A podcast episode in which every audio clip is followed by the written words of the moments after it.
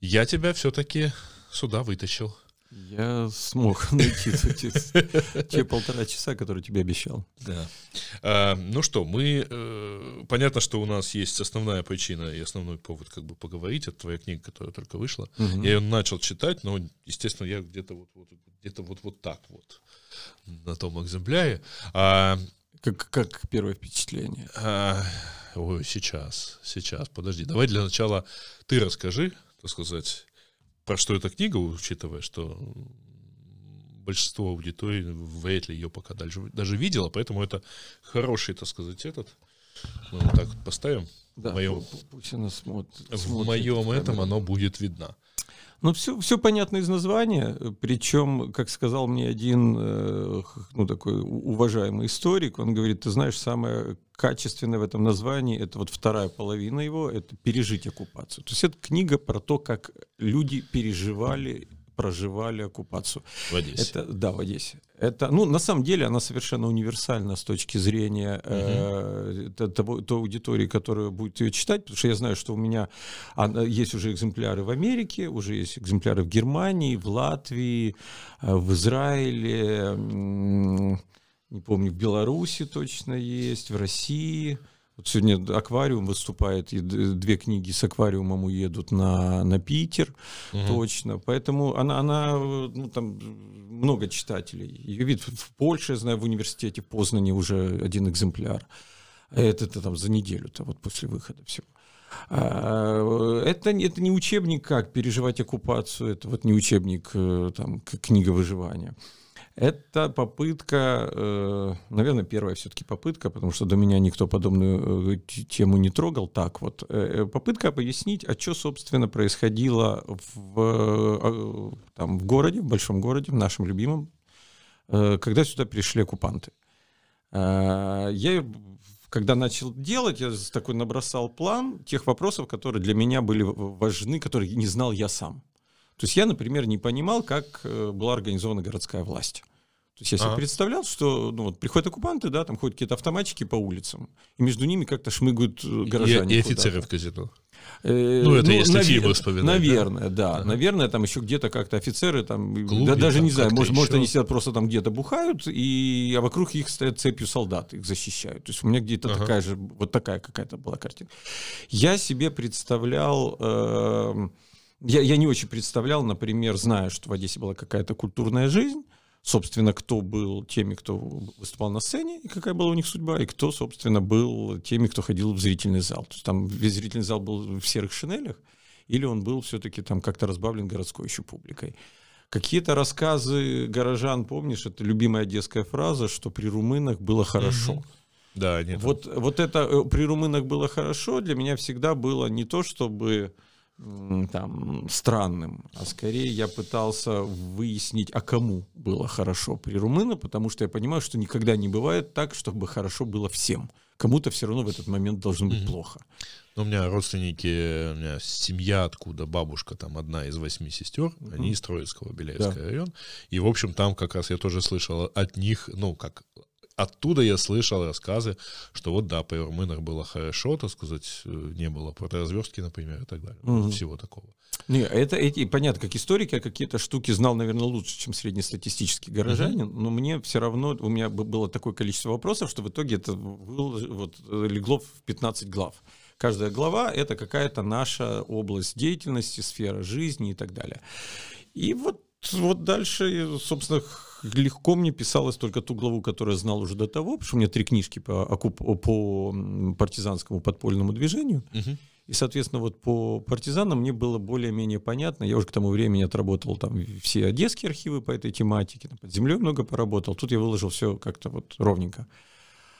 А дальше, дальше это была сплошная капонина когда мне не хватало материала, я шел э, с диктофоном просто к старикам. Точнее, я, я, я взял себе за правило находить тех людей, которые мне могут что-то рассказать, которые пережили действительно оккупацию. Понятно, mm-hmm. что это все уже не молодые очень люди, но они все были в здравом уме, в трезвом рассудке. Да, были эпизоды, когда я понимал, что этот человек явно что-то перепутал, и мне надо это будет или э, там не включать в книгу или очень долго перепроверять, или наоборот включить в книгу и написать, а это один очень известный стереотип, Мгм. Вот. И вот, ну, в общем, 7 лет, и, и- и вот книжка готова. Всего-то 7 лет. Всего-то... да? Нет, ну за это время-то вышло у меня пару путеводителей, я Да, там да, еще да, что-то сделал, помню. потому что все-таки это такая вещь, когда ты вот что-то приходит, ты его там в нужную полочку уложил, там потом... Слушай, а почему именно этот период? Вот, э, ну, у тебя, э, я вот пытаюсь понять, что это теперь первично, что вторично, потому что ты много раз читал у нас, например, лекции именно про как бы военную Да, часть, да, да. про историю войны и применительно к Одессе. А, ну вот откуда исходный интерес возник именно к, к этому периоду в истории Одессы? Ты знаешь, во-первых, э, ну вот тут, наверное, от партизан надо начинать. Я, я когда-то давно увлекся историей э, подполья. Э, У меня из детства было, знаешь, такое воспоминание. У нас рядом с моим домом недалеко совсем было село, куда мы ездили на велосипедах, там на выходные под Цинвой. И этот лес у нас подавался, как будто там был партизанский отряд, он действительно там церковь памятники, музей был, на самом деле, это все тоже было там сильно-сильно мифологизировано, но вот тема там партизан, она такая сильно-сильно из детства. И я страшно любил и книжки, и фильмы про партизан. Потом, когда я уже как э, милиционер начал работать, э, переделывая экспозицию вот нашего музея МВД, Мгм. и я столкнулся с тем, что очень много материалов э, про партизан, они связаны с органами НКВД. Ну, все просто, э, в принципе, органы НКВД и отвечали за создание Мгм. подпольных, диверсионных, разведывательных групп. Это их парафия. Окей, класс, все, я, значит, вот, вот в этом уже. А уж когда про партизан все более-менее стало понятно, я уже разумею, что я хорошо знаю эту тему, я стал, вот сейчас там, я думаю, я сделаю просто энциклопедию одесского подполья, где будут все отряды, все там списки, все, вся их деятельность, все разложу по полочкам, благо материал весь есть, теперь осталось просто там потратить э, там полгода жизни его, разложить и издать. Я понимаю, что это не будет там бестселлер, но она, бу- она закроет эту историческую тему просто вот, если хочешь, там наглухо уже. А а как говорить о партизанах, если ты не очень хорошо представляешь, а что происходило вот со всеми остальными людьми, которые почему-то вдруг партизанами не стали? Опять же вопрос, а что они не партизаны? А что они тогда... Че, э, у врага земля под ногами не горела? Почему да? у врага, да, у врага земля и не горела, а, а, собственно, а как они относились к этим партизанам? И э, зная, что партизан не любили очень сильно местное население, ну, по определению, местное население не любит партизан. Партизан такой шкодный зверек, который вот нагадит, да, там куда-нибудь спрячется, население. а отвечает население. И обычное население, а вот книжка про обычное население. Книжка про обывателя. Вот, вот, вот Мгм. что чувствует обыватель утром, выйдя из дома, а вокруг... А там танки. А, а- а вокруг... Да нет, танков нет на самом деле. Ну, в лучшем случае ты на каком-то дальнем углу видишь румынский патруль, и то это там первых пару недель. Потом даже патрулей нет как таковых. У тебя город просто живет нормальной, спокойной жизнью, ежедневно все идут на работу, там вечером кто-то идет в театр, там кто-то на базар бежит, еще кто-то пиво покупает, кто-то там э, в цирке ведет детей. Ну, вот такая вот жизнь, жизнь обыкновенная. Но вот в этой обыкновенной жизни э, ты идешь, вот виселица стоит, да, висит человек. м, Кого-то повесили, ну надо же. Вот, вот, вот эта жизнь, про, э, эта книжка про жизнь людей в оккупации. Такая. Э, Ты рассказывал на презентации книги, что были как бы несколько периодов, вот как бы можно выделить несколько периодов, когда пришли, Мгм. потом пока не вычистили подполье, Да. а потом была какая-то мирная жизнь, пока не, фронт не развернулся в Да, обратную да, сторону да, и не да, пришел да, обратно. А, и получается, что все-таки вот первый такой шоковый период тоже был вот Да, ус- установление да, да, нового да. порядка.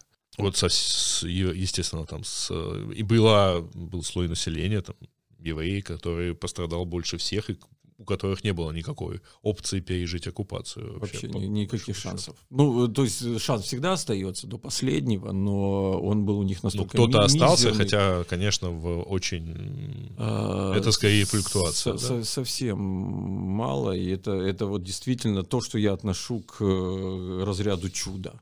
Есть любая еврейская история про выжившего в оккупации и пережившего вообще ту войну, ну, не, не где-то в эвакуации, а вот та- там, где были враги, где были немцы, где были румыны, там венгры.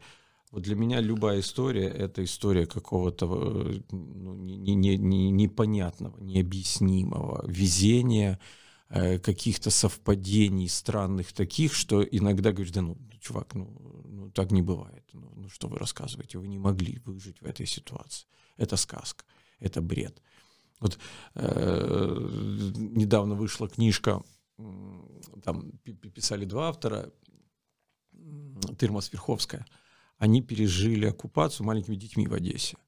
И они писали там поразительный эпизод, значит, девочка, э, с, у нее очень боевая была мама, и мама такая, ну вот э, совершенно, ну, скажем, наверное, безбашенная, да, такая женщина, которая готова была, например, войти вовнутрь тюрьмы, в которой сидит ее муж, и румынам предложить золото и вытащить мужа из тюрьмы, вот просто вот войдя ногами в тюрьму, и она его выводит. И ты как да не может быть такого. Но она это делает еще что-то, еще что-то. И вот эта череда каких-то таких историй, и, э, и, и э, коль скоро они, вот эта мама, благодаря вот совершенно ненормальному поведению, то есть, ну, прости, нормально было колонна идти, куда тебе велели. Угу. Собирается еврейская колонна, всем объявление дали, все собрались и почапали, да? И это, ну, простите, это норма того времени, идти в этой колонне в то направление, куда тебе конвой Куда-то ведут. Куда ведут, а ты идешь, да. И потому что есть приказ, и надо его выполнить. Угу.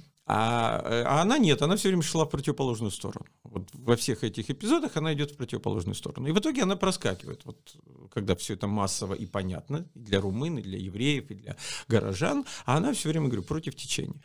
И она оказывается в, в итоге, ее все-таки сдают, ее уже как, ну, такой штучный эпизод, знаешь, такой единичный, ее садят в, в нашу тюрьму, даже не в, ту, в тюрьму, в внутреннюю тюрьму военной прокуратуры, это которая на канатной психушка сейчас. Угу. Ты знаешь, Дефо-Сити, да, да, вот именно в этом здании.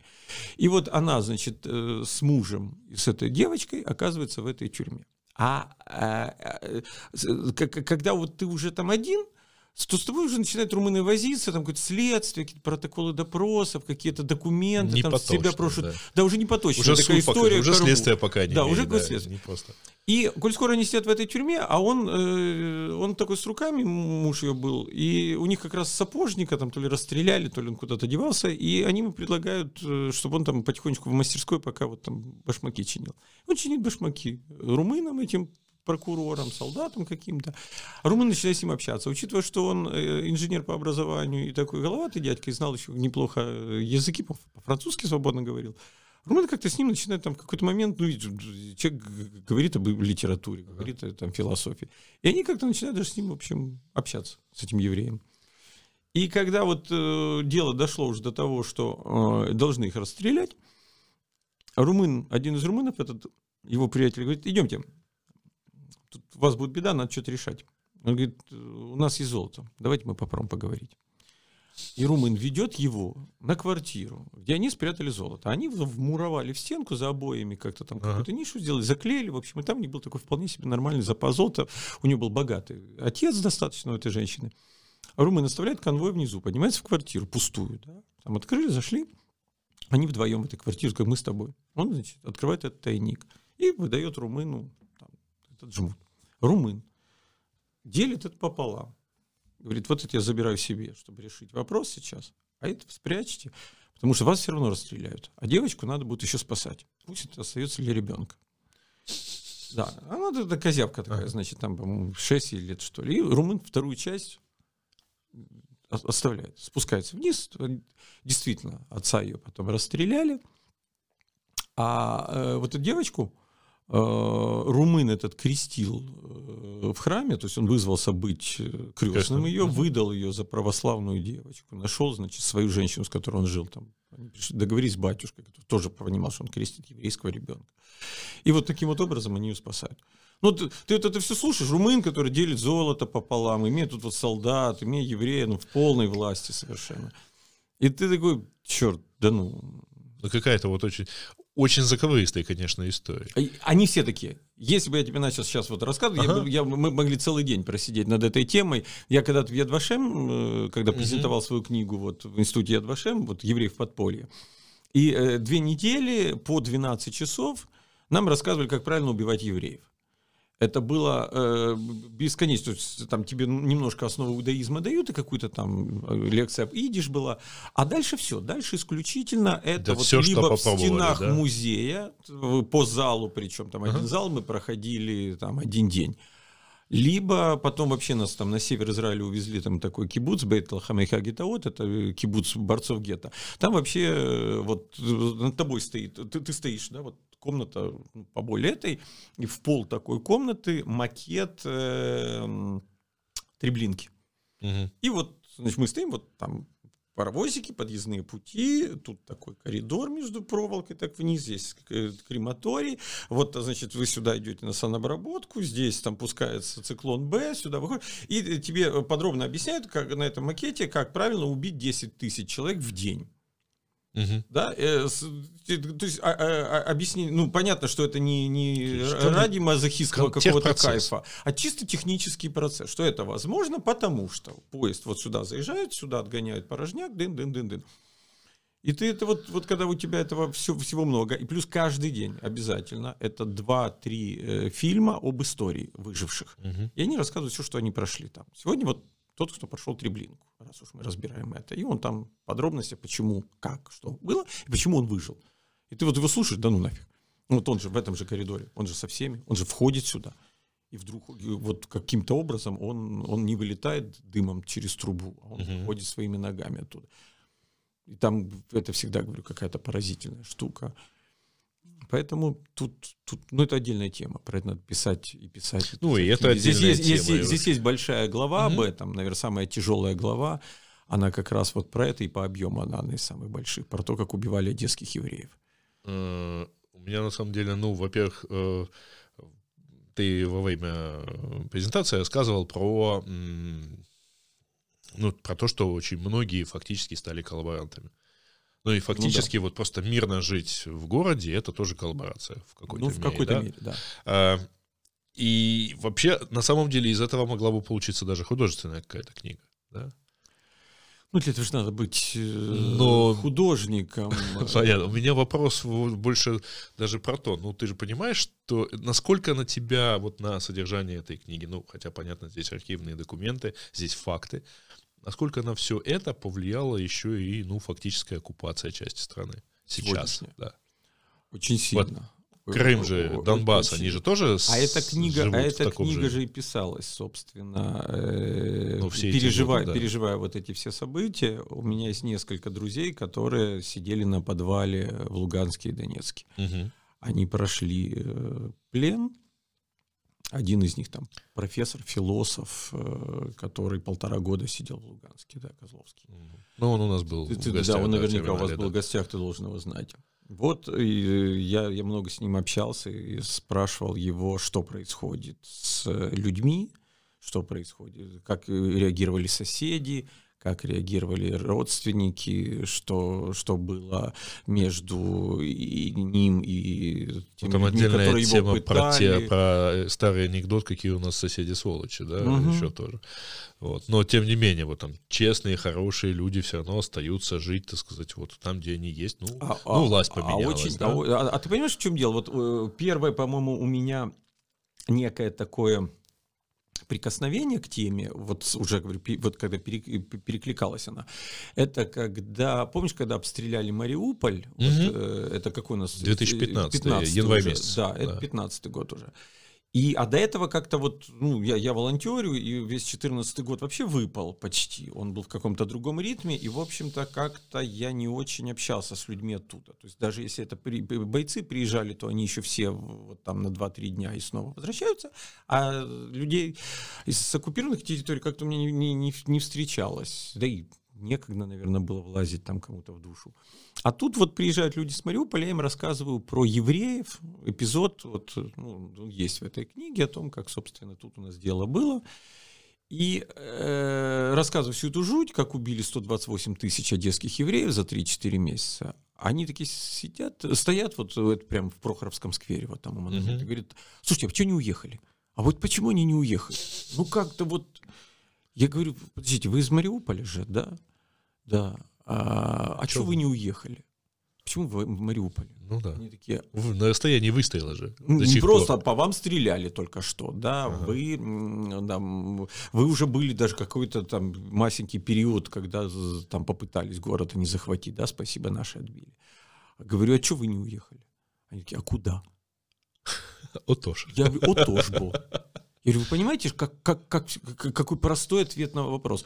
У вас, э, у вас нет родственников, которые готовы вас поселить в свою двухкомнатную квартиру. Да? Вот вас там четверо. Вас, э, у вас нет денег. А корова моя, а то, а корова моя, а хозяйство. Пусть даже нет коровы. У тебя есть шкаф, который ты просто не вынесешь оттуда.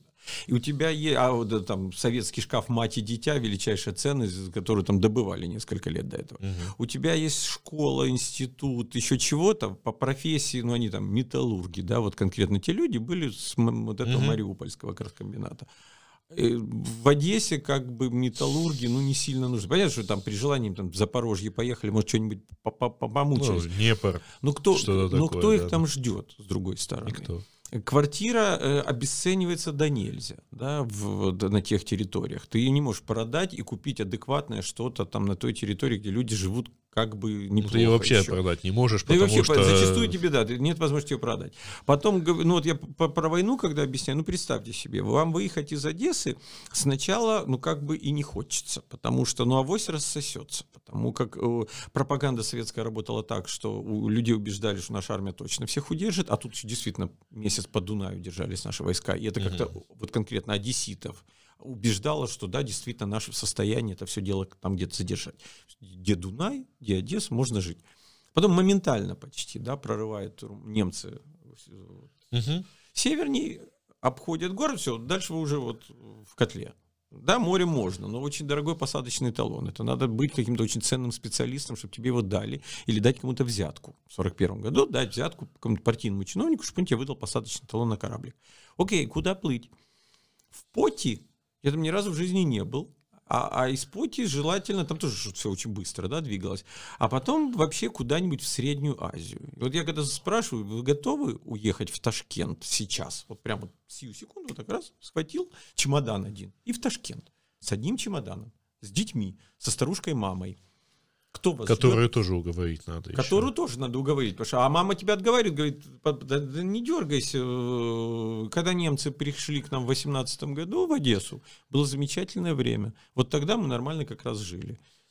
Не- Немцы там город восстановили, порядки навели какие-то, и никого не обижали вообще. Поэтому вот эта вся сумма факторов, она про то, что вот люди сидели... Слушай, ну и потом, э, вот в самом начале, то, что я успел прочитать, э, в самом начале, когда люди шли, то описывается, что их встречали там цветами, хлебом с В солью. том числе, да. Вот. Потому То что, ну, есть ты понимаешь, 20 лет советской власти все-таки не смогли вытравить полностью. Ну, не 20 лет, это ни про что. Вот представь, у нас сегодня, да, сколько у нас людей, ностальгирующих по СССРу? Дофига. э, Дофига. И если сюда сейчас придут бойцы Красной Армии с красными звездочками и скажут, мы сейчас вам здесь восстановим Советский Союз, э, то, то И с куча- мороженым. и с мо- мороженым, с по 20 мороженым в стаканчиках мятых, да, и с колбасой по 2,20, да. И, э, ну, они что себя так позиционируют. Ну да. Румыны, разбрасывая листовки, позиционировали, мы вас спасем от злодея Сталина, который вам пристроил здесь голодомор, который, причем это все и пишется там. У вас больше там не будет голодомора, у вас больше не будет репрессий, вы, у вас больше не будут там гнать э, жиды проклятые в окопы. Ну, Причем это же близкие соседи, они же в 60 километрах были Ну, еще э, год назад, да? Я, я, я, я- Белгород, какого- Шаба, нет, это не какого-то трепета я не думаю, что был к румынам как таковым. Э, там скорее отношение к ним было там не, не, не плохое, не хорошее. Ну, давай там сравним. Вот да, если к нам сейчас сюда э, рванут поляки какие-нибудь, да, или там будут наступать хочу, турки, так уж совсем, да, возьмем.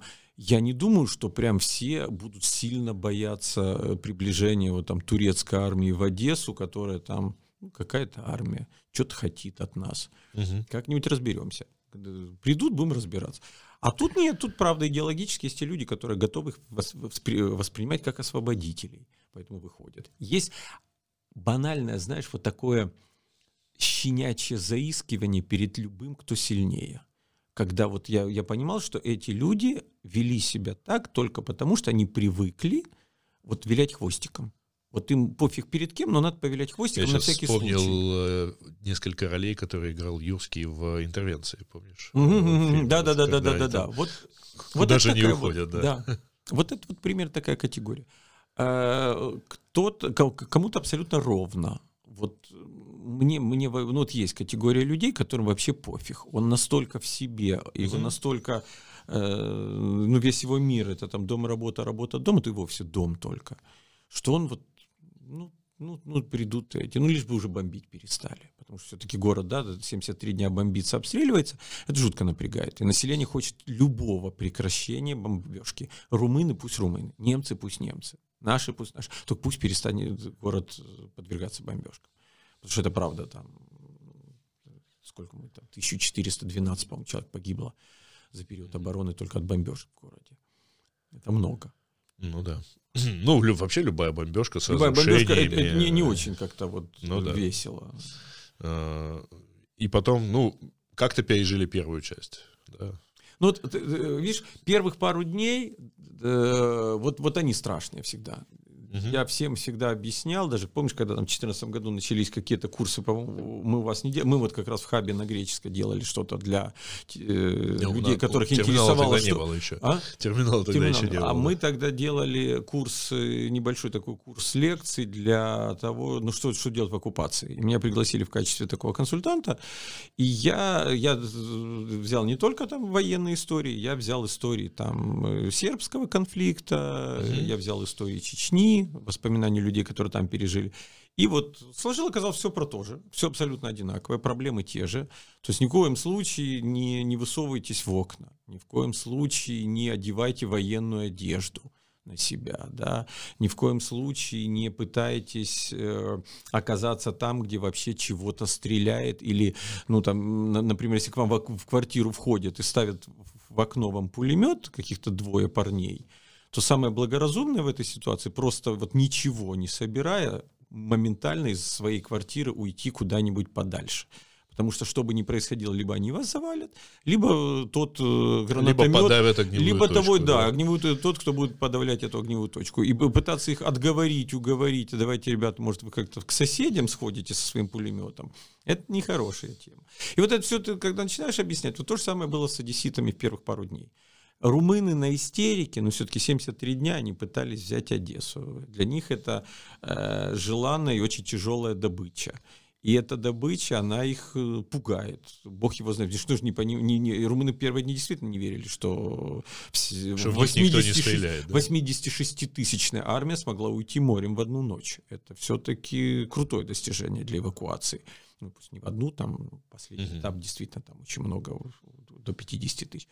Соответственно, румыны идут, там это, любое резкое движение, но тут же потом желание, вот, ну, если хочешь отомстить. Поэтому выхватываются все взрослые мужчины, особенно если у мужчины, понятно, что мужики там пробовали сбросить с себя гимнастерку, пиджачок там где-то с веревки дернуть, или какую-то рубашонку, а внизу все равно портки-то вот они армейские, а сапожки, Мгм. ботинки армейские. Да и вообще, что ты вот молодой, здоровый, И не в и, армии. и не в армии. Значит, иди сюда, мы тебя расстреляем. Собственно, вот, вот этим румыны занимаются первых несколько дней. Тут же на евреях отыгрываться начинают, потому что там террор в отношении евреев сразу. И вот здесь э, не, не, не, не, не- моги баловаться. Лучше отсидеться пару первых дней тышком-нышком, а потом все. А потом у тебя все равно закончится еда. У тебя на Вылезешь и второй начнешь день, и ты выходишь, да, и начинаешь вертеть башкой, где взять еду. Ну, по соседям, например, та же ситуация. Ну, берешь э, какую-то там пальтишко, и с ним гребешь там, где базар. И на базаре стоят такие же, как и ты. И вот э, и буханка хлеба это там два пальто в такие дни. Потом чуть-чуть э, там, Мгм. буханка хлеба одно пальто.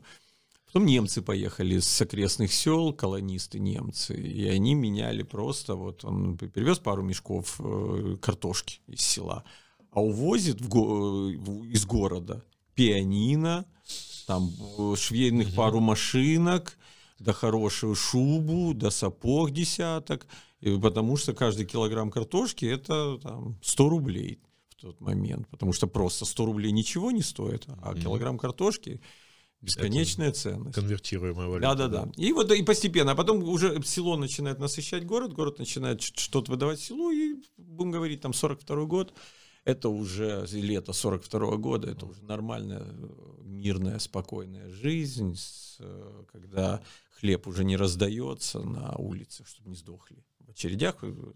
была раздача хлеба первых пару месяцев. А потом нет, все, покупай, пенсию получаешь, покупай, зарплата есть. А мне понравилось твое упоминание, что румыны платили советские пенсии. Да. Фактически там с, даже с надбавками какими-то. Ну, с надбавками для тех, кто там пострадал от советской власти. Они тогда давали какие-то... Слушай, ну вообще, э, на самом деле, это... Я вот просто в какой-то момент понял, ну, вообще раньше так и выглядела оккупация. Ну, то есть, э, просто город, например, меняет э, сюзерена, да? да Фактически да, это да, и есть да, оккупация. Да. А, и только, получается, Вторая мировая велась на уничтожение живой силы. Ну, не просто живой силы, но населения. Не совсем. Смотри, все равно не так. Ну, я к тому, что, может быть, поэтому-то люди и не верили, что их пойдут и просто начнут вот какую-то часть просто методично истреблять. А Подожди, они просто захотят когда, эксплуатировать. Когда мы говорим, когда мы говорим про Европу, например, угу. да, мы же понимаем, что те же немцы, взяв Голландию, Бельгию, там, Францию, они не убивают мирное население. То есть есть, как обычно, там 3, 5, 8 каких-то политических деятелей, активистов, которые, опять же, не расстреливаются обязательно, да, а скорее изолируются. Да, решается окончательно еврейский вопрос. Это на всех тех территориях, тоже со временем они потом переходят к, к решению еврейского вопроса. В некоторых странах дольше это они раскачивались, в некоторых даже какие-то правительства смогли своих евреев защитить, вот эти правительства коллаборантов. А э, что касается нашей территории, то с евреями все ясно, да, уж проговорили. А украинцы, белорусы по, э, вот, по большей части документов – у немцев вообще у них свои были внутренние терки. То есть ведомство Розенберга, оно как раз позиционировало себя, э, ну, Гитлеру доказывало, что мы вообще не должны трогать мирное население. Мирное население – это ресурс. Мирное население должно работать, производить для нас те материальные блага, которые нам оттуда нужны. Условно говоря, сельское население Украины должно для Рейха выращивать хлебушек. Да. Э, там металлургическое производство должно производить нам там чугун, чугун, сталь, я не знаю, что там еще.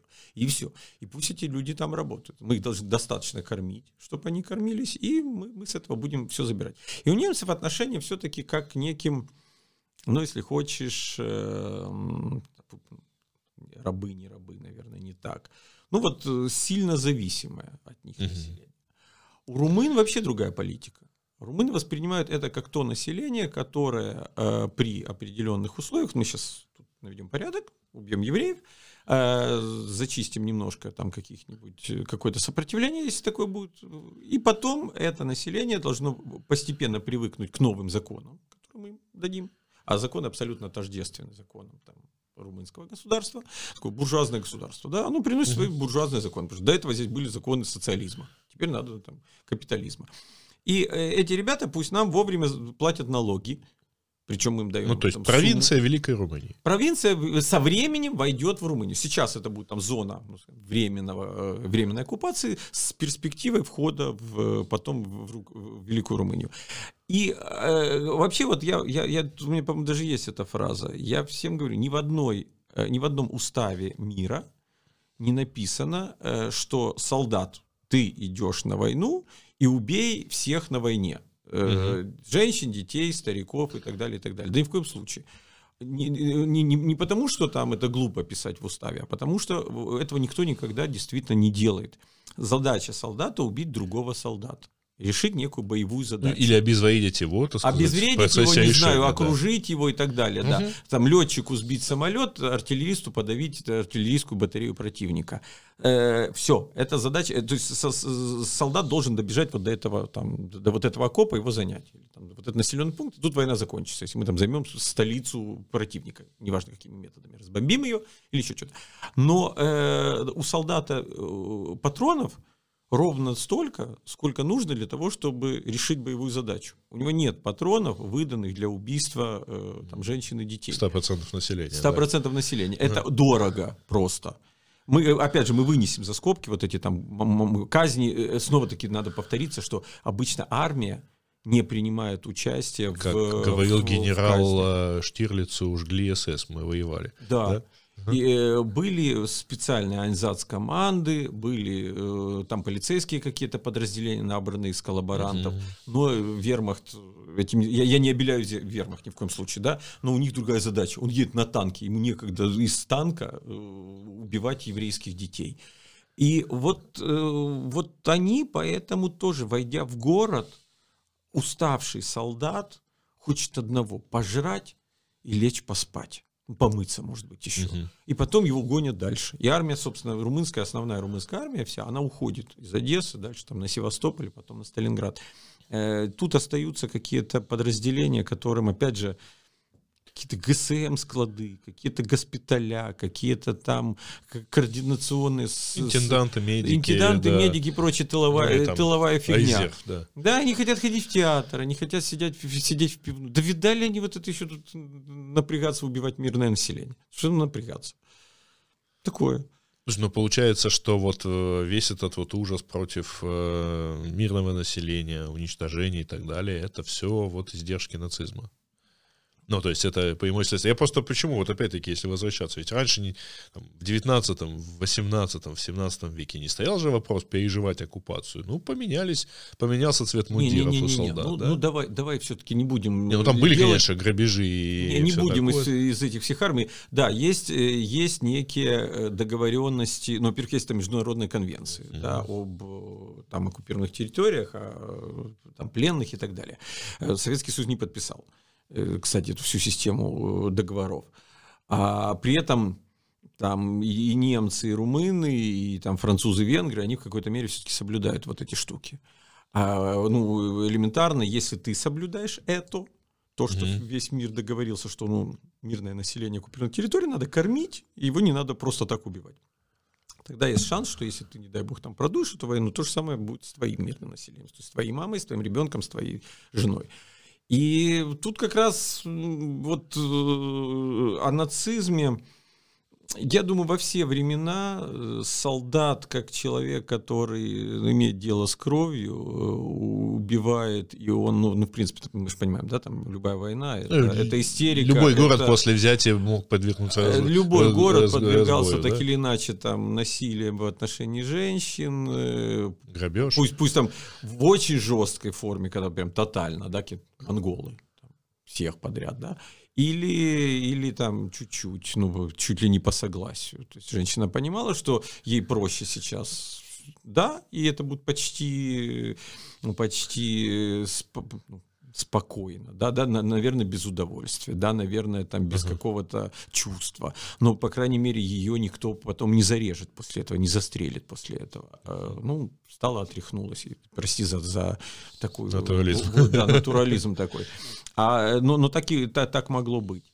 А в, вот каких-то масс, посмотри, массовых казней в Одессе, кроме еврейских, у нас нет ни одной вот в начале вот эти там какие-то на, на вот этой изжоги первых пару дней, а потом все. Там заложники. Э, За, заложники были чуть-чуть вот, ну тогда 23 э, октября, когда взорвали здание комендатуры, вот тогда, да, были повешены там не только евреи, а тех, кого сгребли просто там на базарах, угу. румыны отомстили. А, и, ну, традиционно выбивается мужское население, ну, или изолируется, или там как-то ну, что, группа риска. А потом все, все, все остальные живут себе и живут. И даже мужики им нужны. Одесские мужики им тоже нужны. Когда вот из лагерей особенно стали возвращаться э, украинцы, да, которых отпускали немцы, лагеря засыпаны были, да, с пленными нашими. И их выпускают. Он приходит, у меня есть тут переведенный пример. Вот справка, да, есть какого-то лагеря.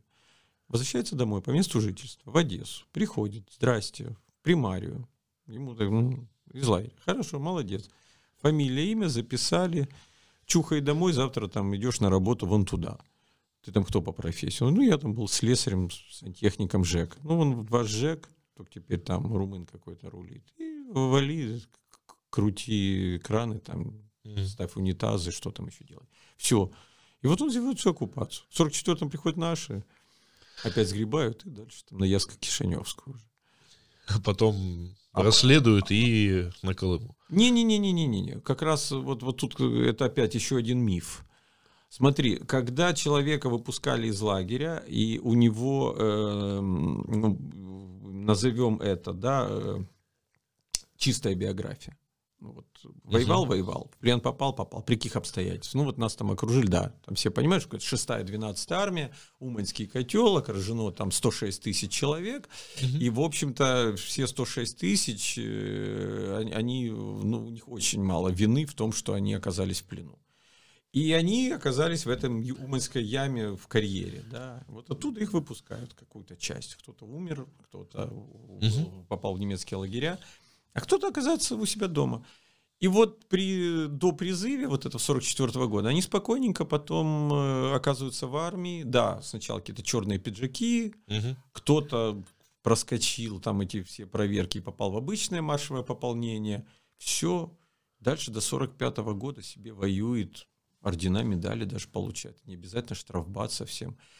В 44 году... А потом как это? Был ли на оккупированной территории? Был был в плену и был из, из плена освобожден, э, жил на оккупированной территории до призван в 1944 году и воевал до 45-го геройски там, в разведке или еще где-то. Понимаешь, у нас... У нас, конечно, стереотипов у нас, много. У нас все время, да, есть стереотипы. И все время они в нас давлеют вот там, вот, вот, все черно-белое, все понятно. Черно-бело хорошо, когда ты сидишь в окопе в этом, а напротив тебя немцы и немцы стреляют в тебя, ты стреляешь в немцев. Все очень понятно. У них свастика на лбу, у тебя, у них, у тебя красная звездочка, и целься в лоб. Вот, все. Угу.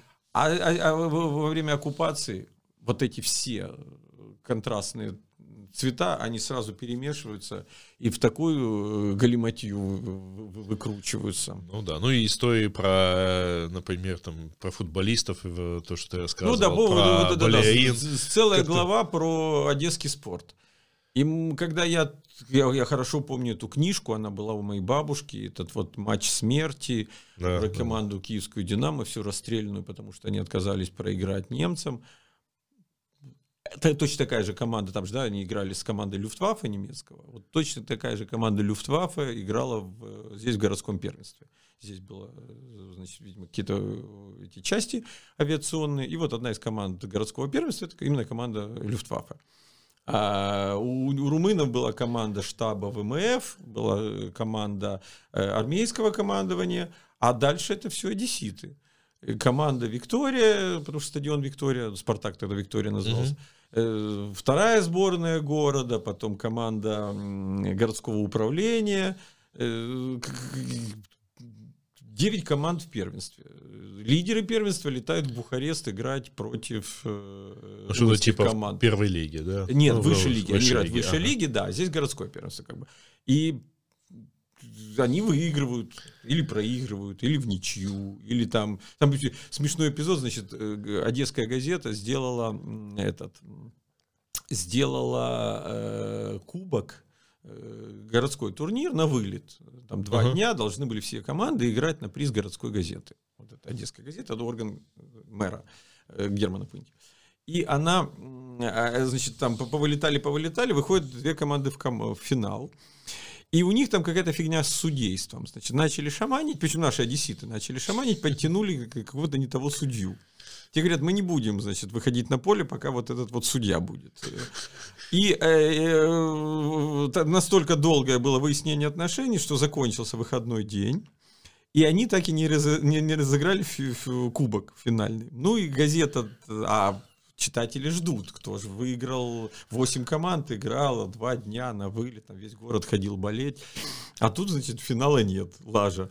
Они говорят, да вот мы, мы, мы разберемся, мы, мы там на следующей неделе мы переиграем. А в итоге там что-то выясняется, что еще и какая-то была что-то в полуфинале не то было с судейством. И то кубок так и не был разыгран. Так. Ну вот, да, да, да, оккупация. В это время чуваки там из-за Болеют. Судьи, абсолютно, ну, скажем, такая мирная ситуация, которую мы бы с нее посмеялись сейчас, если бы там где-нибудь на ЧМП или на, на Спартаке какие-нибудь заводские команды что-то там не выяснили.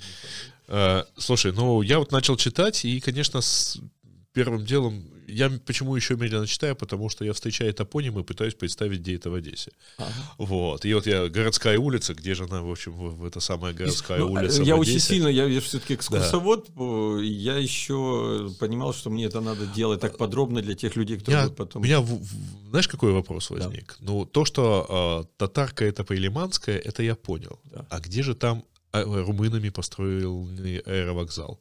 А это, я... я так понимаю, наш нынешний аэропорт. Да, это где-то вот в том районе, вот они его, наверное, и городили. Я, честно, не стал дальше докапывать. Я вот это увидел, ага. э, прилепил эту информацию, думаю, будет какой-нибудь там историк Интересно, просто, на самом Пусть... деле, потому что знаешь, в этой книге Заставские, есть... ну, заставу построили же уже после, да, да, после да, войны. Да, да, да, Начал вот в это дело влазить, тем более тут недавно вышел, кстати, Microsoft Flight Simulator, где можно сесть на, ну, приземлиться и взлететь с аэродрома застава. Правда, 20 лет закрыт, но можно. Да, очень, очень интересная штука. Я, меня сразу спросили, можно ли, как там аэропорт Донецка. А, там программа берет данные о взлете, ну, обо всем авиационном. Она uh-huh. берет данные из большой базы, а картинку дорисовывает по спутнику. Uh-huh. Все написала спутник и нейронкой да, да, дорисовывает. И вот ты можешь совершенно спокойно взлететь в аэропорту Донецка, вокруг руины, но полоса как новая. И полететь в Луганск, где вообще ничего нет, кроме полосы посреди чистого поля. Ну, и какие-то диспетчеры Ты тебе отвечают, видимо, да. испанские, я не знаю. Да, испанский диспетчер, это уж плечевой э, Честно, вот ты, ты хороший вопрос задал, и я э, честно всем отвечаю, что есть много вещей, которые я так и не докопал.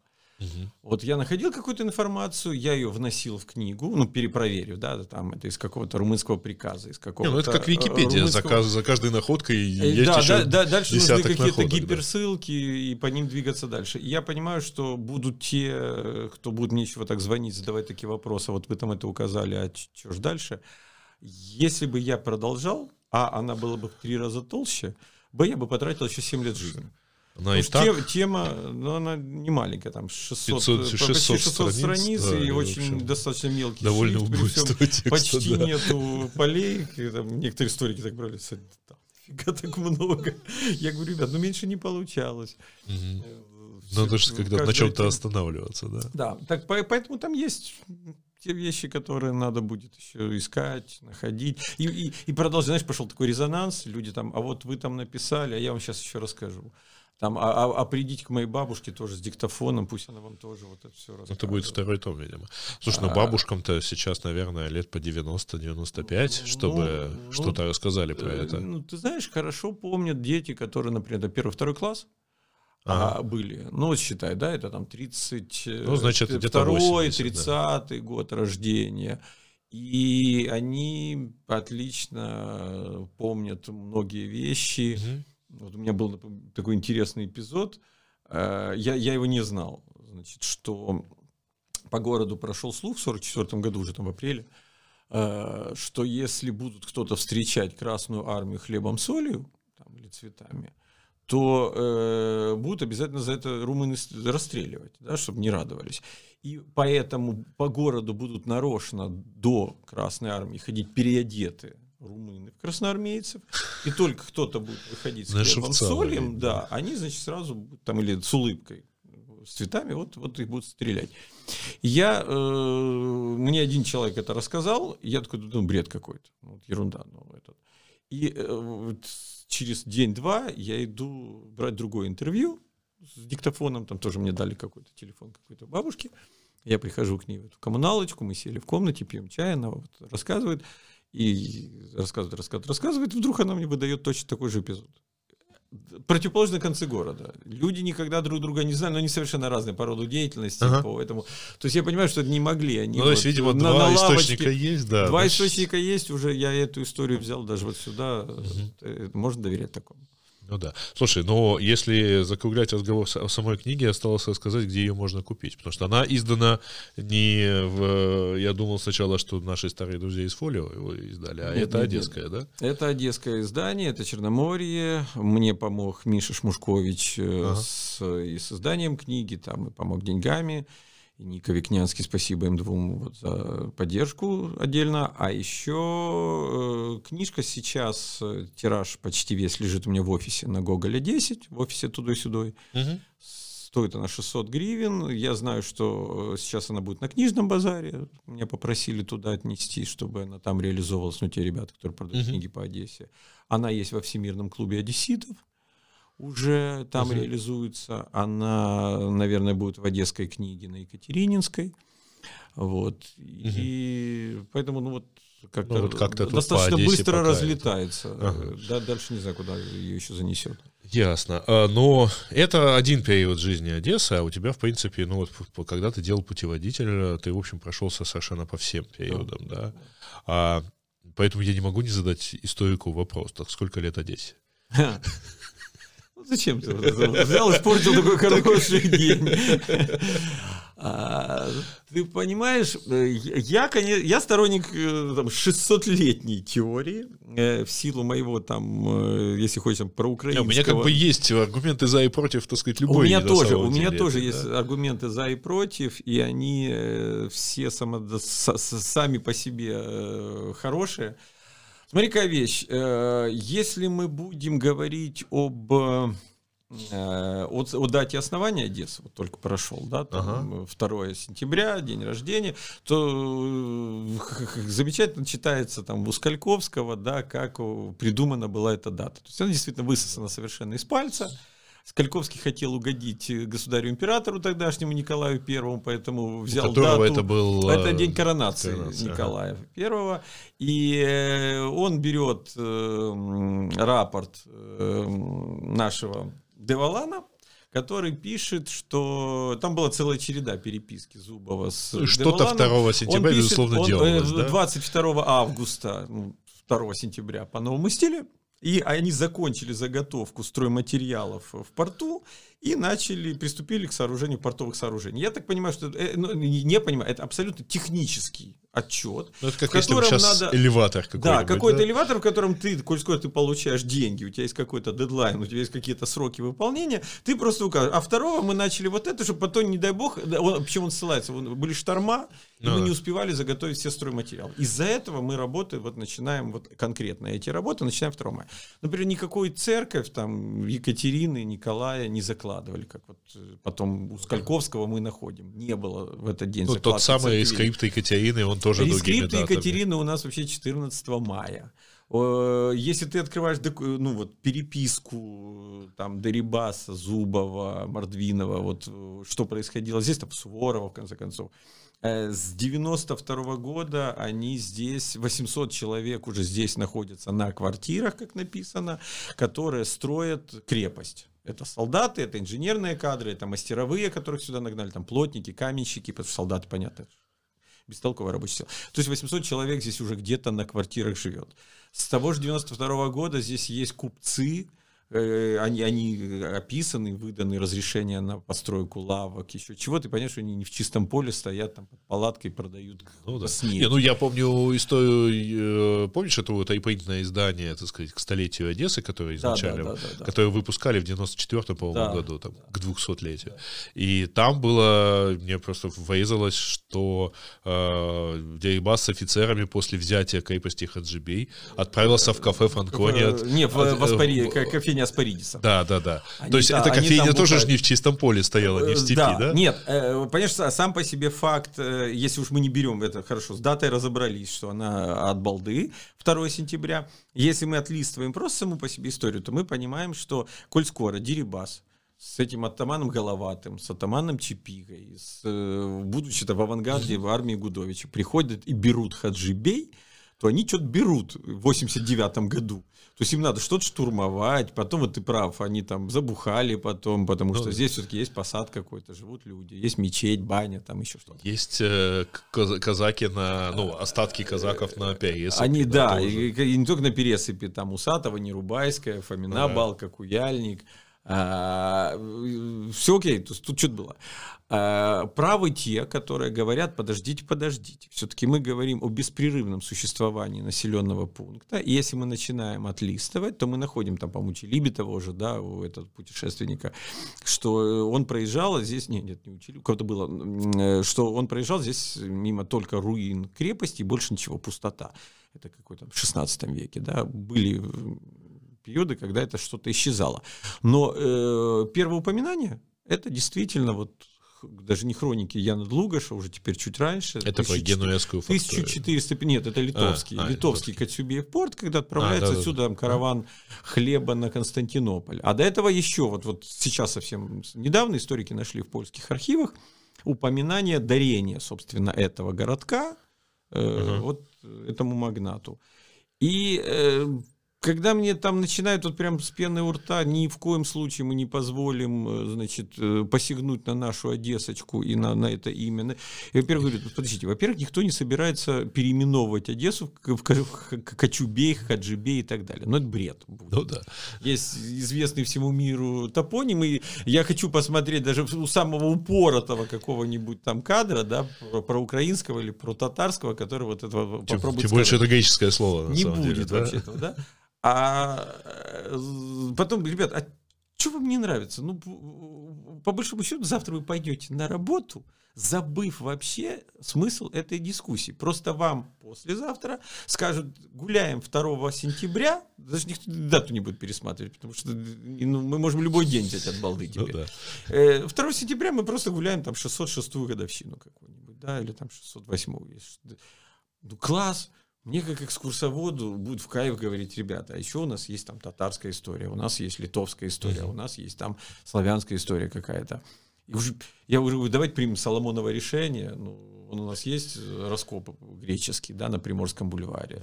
Андрей Добролюбский с Андреем Красножоном копали греков у нас под Воронцовским дворцом. Мы понимаем, что ну весь ну, Приморский бульвар да. стоит на большом древнегреческом городе часть ушла туда вниз уже со склона. Давайте это считать там две с половиной тысячи. Ну, как Белгород. И будем, да? да, и будем веселиться. Ну, вот, говоришь, что да, здесь греческая стоянка. Но тут есть одно но, что если ты в Киеве, например, ходишь и говоришь, что Киеву там столько-то лет, полторы тысячи и так да. далее, то ты ходишь мимо, например, Софии Киевской, которой действительно больше тысячи лет, да. или ты ходишь еще по каким-то вещам. И если ты в в Афинах, например, ты заходишь, идешь, ты видишь Акрополь, который... Нависается, да, да, над тобой нависает Парфенон, Парфенон значит, да. с Акрополем, которому действительно, который действительно Фидий строил там и с Периклом. И ты видишь, что, да, действительно, вот какой-то этот. А в Одессе ты ходишь, и ты видишь дома 200-летней давности. Ну... И только та, какие-то раскопки. Э, э, если, если так дело будет с кадорами у нас продолжаться, как оно сейчас, то ты э, через десяток лет ты вообще вообще будешь видеть только дома постройки 2018 года, и ты не увидишь ни одного дома и 200-летней постройки, так как город стремительно сейчас застраивается, уничтожается. С одной стороны, ну, это, это все плохо, да, мы все-таки говорим об истории, я ору, возмущаюсь, борюсь. Э, с другой стороны, все города, мира, они переживали вот эти перестройки, перестроения. Кто-то, где была какая-то относительно нормальная власть, она понимает ценность пространства, она сохраняет эти традиции, она берегла исторический центр, и ты там в Амстердаме идешь и видишь дома там голландского еще, да, Ост-Индийской компании или еще что-то там, 15 век, 14 век, куда-нибудь заезжаешь древнее, ты прав, там что-то увидеть. Ну, когда ты приезжаешь в Каир, да, вот Каир, древний Каир, ты едешь по нему, в лучшем случае ты видишь вот это вот на окраине эти три пирамиды, этого сфинкса, да, там поломанного, а дальше вокруг тебя убогий, грязный, и никаких егип... застроенный египтян, из каких-то, деле, и да. никаких египтян, да, какие-то там пятиэтажки э, скучные, грязные, какие-то совсем скучные лачуги, никакого исторического контекста. Но, с другой стороны, если ты ходишь по Барселоне, то Барселону мы знаем за, а, за да, Гауди, с, с 30, за Али Корбюзье, да. Годов, а то, говорить. что там есть старая крепость, по ней, ну, прошелся один раз туристом, и дальше ты не ходишь. Вот именно. Поэтому да. тут такая вещь. Э, проблема Одессы, правда, если мы хотим э, позиционировать Одессу как город с историей, э, с великой историей, город интересный, мы обязаны это сохранить, потому что никто не приедет слушать мои рассказы там, про оккупацию или про Екатерину, если я не покажу им э, дома хоть как-то похожие на ту эпоху. Угу. И, наверное, наверное, да, если бы у города были деньги, был бы смысл э, взять и воссоздать что-нибудь, что нам бы напоминало о Хаджибее. несложно, да, где-нибудь, э, ну, учитывая, что у нас, например, там локально он хорошо был в районе э, нынешнего... Ну, как раз э, парк Шевченко, э, да? Нет, э, как раз это все карантинная площадь uh-huh. и там польский спуск нынешний, Деволановский польский спуск, да, вот там uh-huh. основные... Они же по, по оврагам также и спускались, как мы, военная балка и карантинная uh-huh. балка. Ну, вот, вот взять и сделать из карантинной площади и вот этих там, помнишь, там первый, третий, пятый, седьмой номера по польскому спуску, вот эти убогие, вот взять их как некий заповедник Старой Одессы. Там возле него что-нибудь примудрить такое еще. Тот самый проект, как его, Подмостовье называли. Да, да, да, да. Значит, сделать под да, да, Мы точно знаем, что там были бани турецкие, там была мечеть. Ну, давайте там какую-то восстановим маленькую красивую мечеть, давайте восстановим там классную какую-то баню. Даже работающую. Но внешне вот как, как, угу. как, как та. И я с удовольствием проезжаю с туристами, буду говорить, вот посмотрите, вот баня. Это точная копия хаджибеевской бани, которая вот по описаниям где-то тут, в этой балке С хамамом и турками, да. С хамамом и с живыми турками даже сейчас. Ну, ты сам вышел, на самом деле, на ту тему, которую я тоже хотел как бы э, затронуть. Я прочитал одно из твоих интервью, и там э, э, как бы вот эти все образ Одессы, имидж Одессы. Угу. А, меня, честно говоря, ну, не то я не коренной одессит, но а, меня мне понятен образ Одессы в глазах, например, моих друзей из других городов, и он мне противен. Вот эта вот бесформенная фуражечка с э, якорем. У нас была история, когда мы с москвичами делали конференцию, и московские дизайнеры нарисовали нам логотип «Развита Одесса» и так далее. Вот такой вот э, залихвастый яко, я сказал, боже мой, уберите этот кич к чертовой матери немедленно.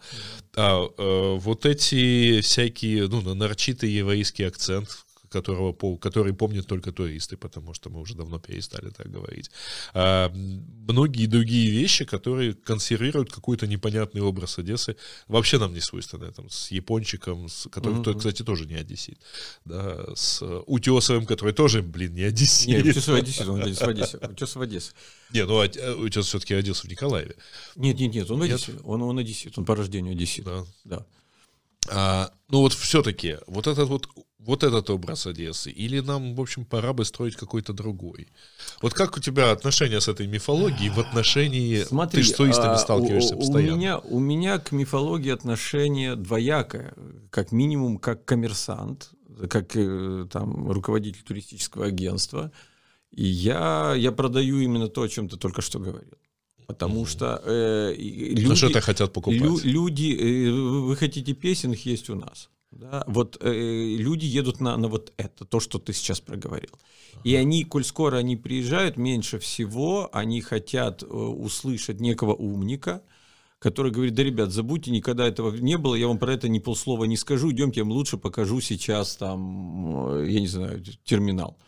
Uh-huh. Замечательное пространство, в хотите котором тур у нас по IT-компаниям Одессы, да? Да, или хотите пройти по IT-компаниям Одессы ну, сори, да, я как человек, которого, от которого зависит, да. зависит целая куча людей, которые, собственно, хорошо знают историю этого города и только этим хорошо умеют зарабатывать, я говорю, да, конечно, вы сейчас пойдете там, на бандитскую Одессу и дальше уже на бандитской Одессе, я буду им говорить, чтобы вы понимаете, на самом-то деле Бенни Крика не существовало был Моисей Винницкий, у которого была вот такая вот история, почему тут он сидел, здесь он там по пару дней повоевал, и дальше его завалили. И по делам, потому что, и дальше идет такая же, да, это такая же история там про Котовского какого-нибудь, что был такой чудак, который был на самом деле просто грабителем, и давайте воспринимать его только так и никак иначе. А вот, вот, грубо говоря, тут я от формы перехожу к содержанию.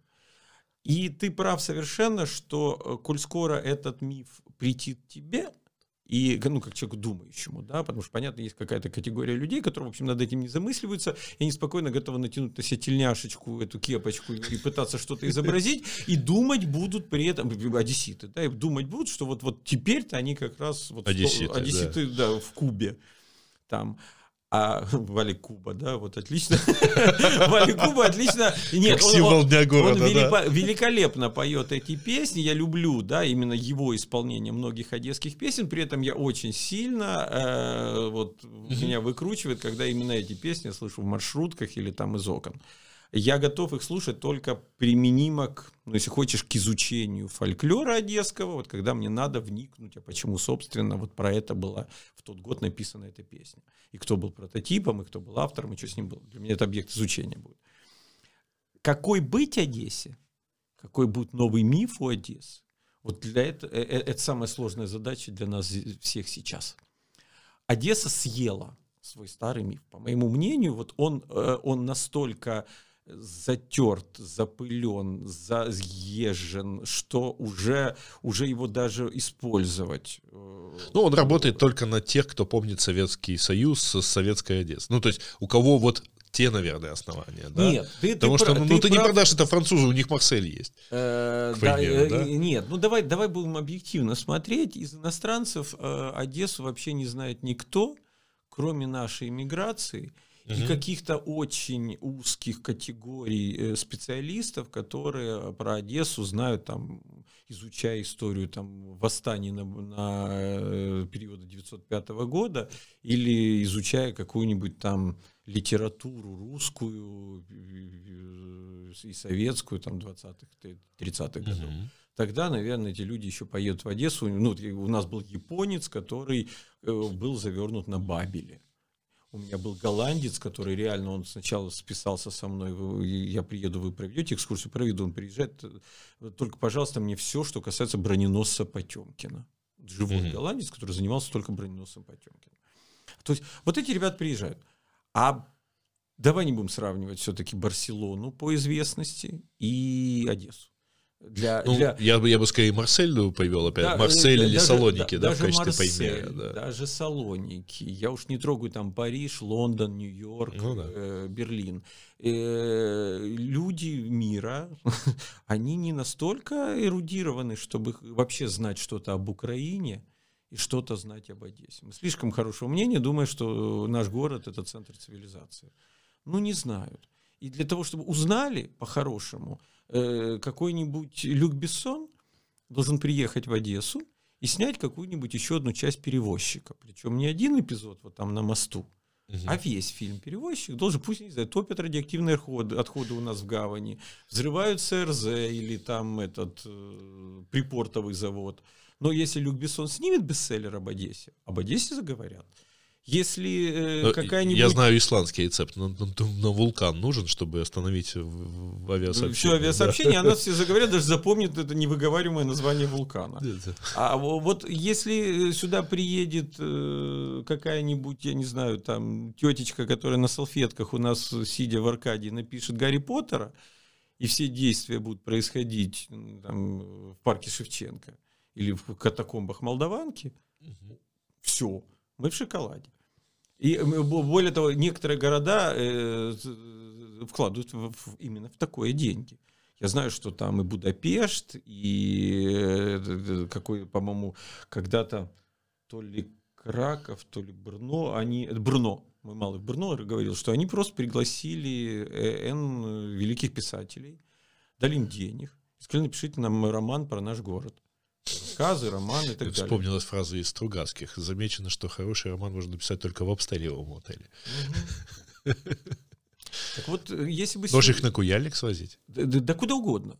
Не, ну просто Нет, где они еще увидят ну, ну, эти марсианские пейзажи? Представь да? себе, если э, там какой-нибудь Борис Акунин очередной там, эпизод про какого-нибудь Фандорина да, возьмет, и, и все это произойдет здесь. Ну, э, есть только проблема того, что мы, э, мы и так мы не получим русскую аудиторию в силу того, что она очень сильно скукожилась, когда началась война. Ну и она а в, вот, любом случае что-то такое знает. А, да, с русскими более-менее было все просто. До войны их было у нас там 70-80% туристов у нас были россияне, там, еще белорусы, есть русскоязычные. А получи сюда... Ну, э, основа такие причины была в том, что, вот я, я всем объяснял, летит русский турист в, из Тагила, из Тагила он пролетал в Стамбул. Даже не в Стамбул, в Анталию. Он пролетал из Анталии в Тагил. А сюда приземлялись те, кто как раз читал Катаева, те, кто был воспитан на Паустовском, те, кто Ильф знали Петров, Ильфа Петрова, да. которые знали Бабеля. Олеша. И они выходили, далее. да, и они мне говорили, а, а где, собственно, жил э, япончики, где их Бауму он под, там письмо вручил, еще что-то. Mm-hmm. И, и, и ты кайфуешь. Сейчас, кстати, интересно сделали, так сказать, эти таблички. Ну, мы вчера же да, открывали, да, да. Я, я не успел на, на открытие, но я приложился, я как раз говорил с председателем домового комитета вот этого на Софиевской 17, мы, мы договаривались, что они все это, значит, поддержат, это был такой интересный процесс. Я, кстати, от тебя сразу еду к ребятам в Зеленый театр. Вот. А, там вот очень э, прикольно. Я помню, помнишь табличка на в этом доме работал управдомом? Да, да, да. Но, вот. но это было рекламное агентство себе сделали, сейчас, кстати, таблички нету. Нет, табличка есть, сперли барельеф э, Остапа а, Медный, а понятно. а сама табличка осталась. Кому понадобится? Металлоломщикам. Это бомжи все делают. Тут э, вот еще одна беда нашего города, с которой, в общем-то, особо-то никак и бороться нельзя. Угу. Они у нас кушать хотят, вот и тащат все. Ну, вообще, если, так сказать, и почитать у тебя здесь книги и в других э, местах, и просто вокруг посмотреть, то, конечно, анекдот про соседей сволочи угу. вспоминается все чаще и чаще. А ничего вот. не меняется. Вот, знаешь, самое ну, может, это у вас... Это не, это не одесситы, это человек такой. Такое да ну, животное, наверное. Перестань. Э, мы, э, вот меня всегда пугает вот это как раз разделение там, на понаехавших и на тех, кто тут коренной в пятом поколении. Ну вот давай мы с тобой, ладно, я как я, ну, ну ты как человек, который создал, да, наверное, самое культовое пространство города, которое Спасибо. было э, магнитом, который собирал, ну, наверное, весь интеллект города, очень спрессованно, с высоким КПД. Э, те спикеры, которые прошли тогда через терминал, но если бы из них сделать там пантеон героев, то он бы действительно был хорошо посещаемым туристическим ну, у нас объектом. есть осадки э, их автографов на самом вот. деле. И все это вместе, э, ну, мало ли мы сделали для Одессы, для того, чтобы нас считали второсортными. И я замечательно знаю людей там в третьем, в четвертом колене, которые не могут назвать не то что дату основания города, они не вспомнят э, там два названия одной и той же улицы, вот советская и дореволюционная. Ой, это была отдельная история. Я сюда первый раз попал в 95-м году, как раз когда было переименование. переименование да, да. И э, было очень, во-первых, я четко знал, вот садясь в такси, можно было четко понять, таксист молодой или старый. Закрыв глаза просто. Старые оперировали, разумеется, советскими названиями. Да. Но тут же была еще, еще одна история, что у этих улиц были вот новые-то, это не просто сейчас переименовали, это же все очень старые названия, да, да. да? И было очень, конечно, интересно смотреть, там я стою около ЦУМа и спрашиваю у мороженщицы, э, скажите, пожалуйста, где здесь Решельевская? И она знает, где улица Ленина, вот она. А вот где Ишельевская, она не знает еще. Вот. Сейчас постепенно, ну вот 25 лет прошло, ну, сейчас да, постепенно народ запомнил, какие улицы и что. Но все равно, если сказать, так сказать, э, давайте пройдемте на улицу Лосаля. Вот. Не, ну Лосаль это не совсем недолго было, это ты совсем возвращаешься. А вот уже, наверное, там Воровского, Чкалова, молодые люди точно не вспомнят. Они теперь Чкалова знают по Чкалов Тауэр, да? Видимо. Ну, не знаю, как угодно, только не, не, они точно не на Арнаутскую поведут. И таких... Да, ну, могут повести и на Дерибасовскую. А, Это что же была улица была, была, не, да? ну ты, опять же, ну ты вот ты гурманничаешь в данном случае. Не, да не в жизнь. Вот опять найди мне одессита в 128-м поколении, который вспомнит, что улица э, Дерибасовская была перед войной. Да никогда уже. А то, что она Дерибасовской стала благодаря румынам. Румынам, да, что они вернули это название. Так что да, много. Ну, э, так, про историю мы поговорили, по-моему, более чем достаточно, и поэтому я никак не могу, не, не, мы, и мы уже много говорили про сегодняшний день, поэтому, а сегодня у нас выборы. Э, тебя в политику тянет? Нет, скорее, меня в политику тянут, мне было, честно тебе, вот не кривя душой, скажу, что меня звали в списке три партии в течение там двух недель. Это вот как-то там в конце августа все, вот когда списки начали совсем-совсем формироваться, то три политические силы меня э, те, ну, мы тем более с тобой... Четыре, боже мой, четыре даже. Четвер... А четвертый так-то... Я-то и могу себе представить. А... А, свобода, а, да, свобода, нацкорпус, голос и ЕС. Вот меня по очереди соблазняли. Ну, не соблазняли, просто, да, я встречался с нормальными ребятами, которые там работают, э, делают, там, наверное, нужное дело какое-то для, для, не для их политической силы. Они думают, что для города это будет там полезно и так далее. Не будем там, говорю, не, не давать им оценку, ничего, но я четыре раза отказал Всем, потому что, ну вот я, я совсем не политик. Понимаешь, я, во-первых, достаточно такой прямой человек. Мне очень трудно потом, вот зайдя, зайдя в зал, э, потом, когда нас всех там бы избрали, я так думал, ну вдруг, не дай бог, я должен зайти в, вот, в зал горсовета и за руку поздороваться там с каким-нибудь там представителем партии Сергея Васильевича Кивалова или каким-нибудь чуваком из ОПЗЖ, или, не дай бог, из партии Шария. А, игнори- а игнорировать нельзя, потому что с ними надо как-то договариваться. А мне надо с ними договариваться, кого, мне надо да. с ними... А, а они вот... А, я с ними сейчас поздоровался, а через полчаса выносится вопрос о там сносе какого-нибудь памятника архитектуры и э, разрешении на его месте поставить какую-то очередную там будову. Или о статусе и, русского и, языка. Я, и, или о статусе русского языка, или еще, и они голосуют за, а я должен после этого, прощаясь, опять ему подать руку. И это ежедневно, да нафиг мне этот цирк был, ты представляешь? Я вот только это было. Потом я, я вот, знаешь, все-таки, как у меня был такой начальник, он говорил, каждый баран должен висеть за свою ногу. Он был зам по тылу, и он отвечал за столовую. понятно, пищевая была, да, такая вот э, форма объяснения каких-то сложных вещей.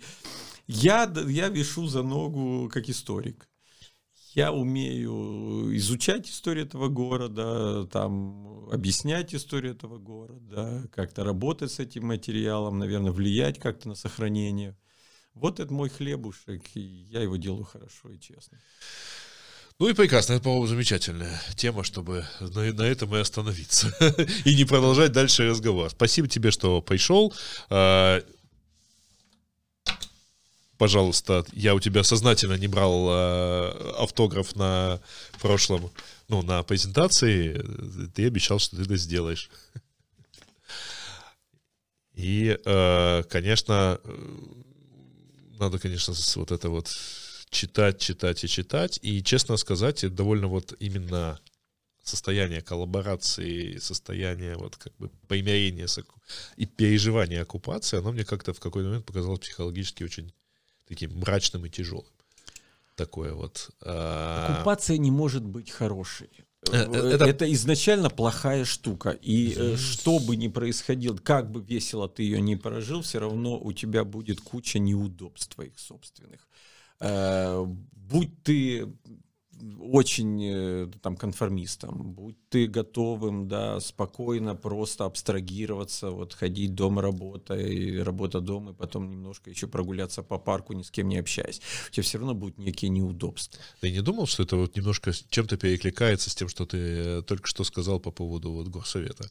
Да, то есть это, это компромисс какой-то, это, это, и это, это очень это, сложно, это всегда, когда ты да, не да, готов да, на него идти. Да.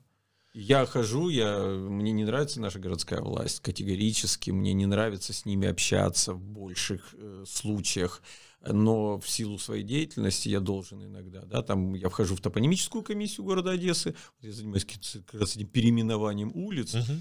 и вот размещением этих мемориальных досок уже как некий, ну, человек, наделенный некими функциями. Я должен там голосовать, заслушивать. И я еще в комиссии по охране памятников. Да? А значит, и там, и там я пересекаюсь с чиновниками, я пересекаюсь с какими-то людьми, которые не очень хорошие идеи выносят. И я должен там находить как раз возможность их убеждать. все равно где-то я вот в этом есть. Ну, к счастью, не... Ну, как-то стороной. Ну, меня, да, но меня никто не, не, не скажет, что это политика. Это, наверное, что-то другое пусть будет. Вот это, я историк в этом остаюсь. Угу. Ну что ж, спасибо тебе. Спасибо, было очень здорово. Все, заканчиваем. Ура.